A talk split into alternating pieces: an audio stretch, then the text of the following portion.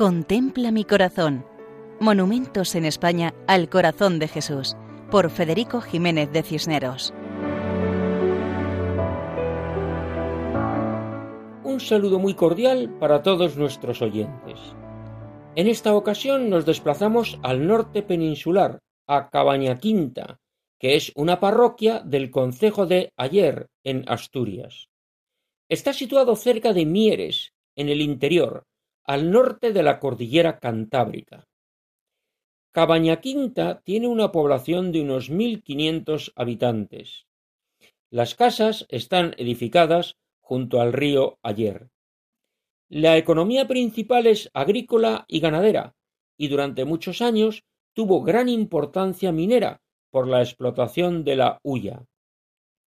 Históricamente se tiene constancia de presencia cristiana ininterrumpida desde la Edad Media.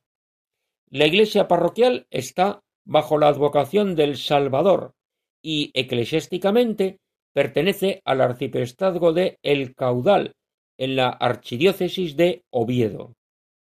Cuentan que la actual iglesia comenzó a construirse en 1899 y se terminó el 28 de agosto de 1902, abriéndose al culto cotidiano dos años después.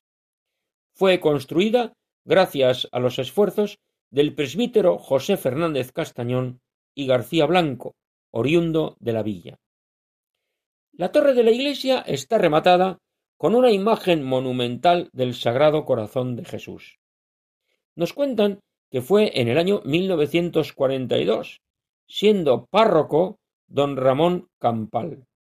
Para ello hubo que desmontar el tejado de pizarra a cuatro aguas y construir un arco de piedra sobre el cual pusieron la imagen.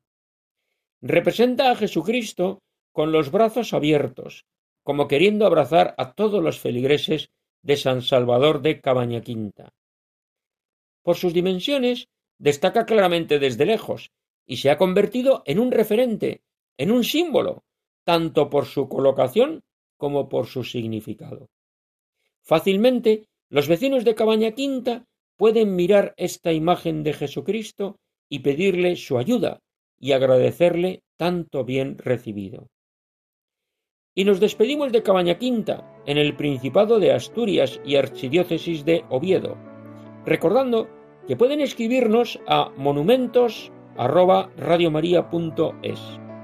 Muchas gracias y que Dios nos bendiga a todos.